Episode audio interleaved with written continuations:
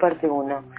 El ojo que brilla desde la cabeza de la constelación de Tauro es el transmisor de la luz cósmica que se llama la luz penetrante del sendero. Podría llamárselo el ojo que espera, la luz que brilla como un faro en el tormentoso océano de la vida y conduce a los peregrinos planetarios y solares hacia el sendero en espirales cada vez más altas. El sendero se extiende entre nuestro actual foco de conciencia y el foco que alcanzaremos en dimensiones planetarias, solar y cósmica.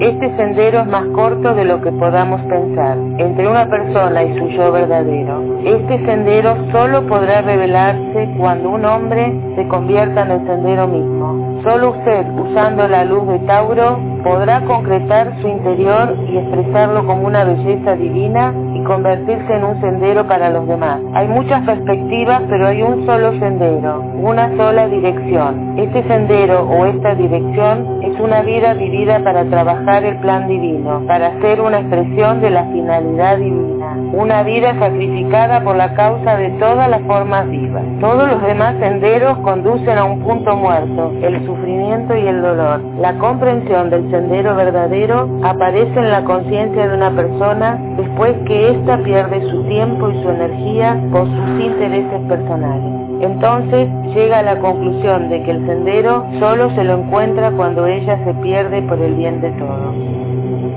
El sendero real se extiende entre el yo perdido y hallado. Este sendero introduce a un hombre en su yo y gradualmente en su yo cósmico. La energía de Tauro es la energía del deseo, deseo en procura de la manifestación. Esta energía se convierte en aspiración y dirección a medida que el hombre avanza por el sendero y se convierte en el anhelo único de su hogar. Nos ha sido dicho que en Tauro el deseo se transmuta en aspiración. Las tinieblas dan lugar a la luz y a la iluminación. Se abre el ojo del toro, que es el tercer ojo espiritual o el ojo único del Nuevo Testamento.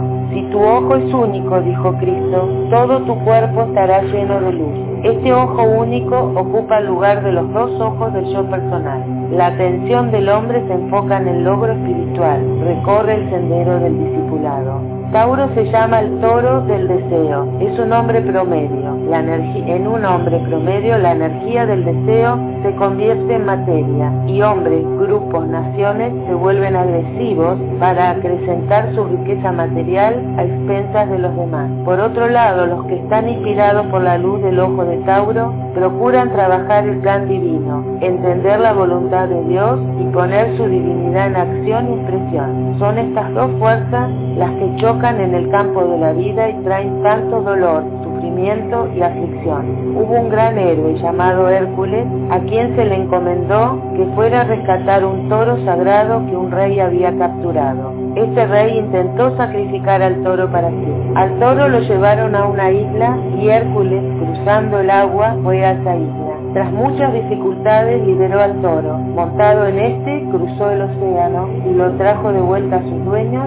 que eran tres cíclopes. Esta es una historia muy simbólica y me parece que el toro es el alma humana, la chispa divina que cayó en la materia de los cuerpos físico, emocional y mental que forman una unidad. En el sendero de la evolución, la personalidad triple, la naturaleza física, emocional y mental interior, domina al alma como un rey y la usa como su esclava. A menudo a esta alma no solo se la usa, sino que también se la sacrifica totalmente en favor de los separativos intereses de la personalidad, de bienes materiales, de odio, codicia, etc. Hércules es el símbolo del ángel solar, que cruzó el mar de la materia, llegó a la isla y liberó al toro, el alma humana, y lo trajo de vuelta a los cíclopes. Es interesante notar que los nombres de los cíclopes indican claramente que eran los símbolos de los tres átomos permanentes de la tríada espiritual, que está formada por la luz de la mente superior, la intuición y el poder volitivo átmico. El nombre del primer cíclope es Argos, o la actividad, es la función de la sustancia mental superior. El segundo es estérope, que significa relámpago, que se refiere a la intuición. El tercero se llama Brontes, que significa trueno, poder o poder volitivo. De esta manera el alma humana, el toro del deseo, se transformó en el toro de la aspiración y la dirección. En cada chispa humana la voluntad de ser y la voluntad de vivir están en existencia. Existe el deseo de entrar en la materia y el deseo de salir de la materia y entrar en la libertad. Los ángeles solares se encontraron con los hombres en el momento en el que él alcanzó el punto más bajo de la identificación con la materia y las chispas humanas estuvieron dispuestas para volver sus rostros hacia el ojo del toro, la mónada. Se nos ha dicho que Tauro se llama el intérprete de la voz divina. La voz divina fue interpretada, se manifestó y se tornó visible como la energía del deseo que instó a la chispa a que avanzara en el arco de la evolución. En el drama alegórico de Hércules podemos ver fácilmente que Hércules era el rey que quería sacrificar al toro. Hércules era el toro que aguardaba la liberación. Hércules era el héroe que salvaba al toro, al toro. Estas son las tres partes del mismo individuo simbolizado en la alegoría. El mismo misterio está sugerido en el Nuevo Testamento.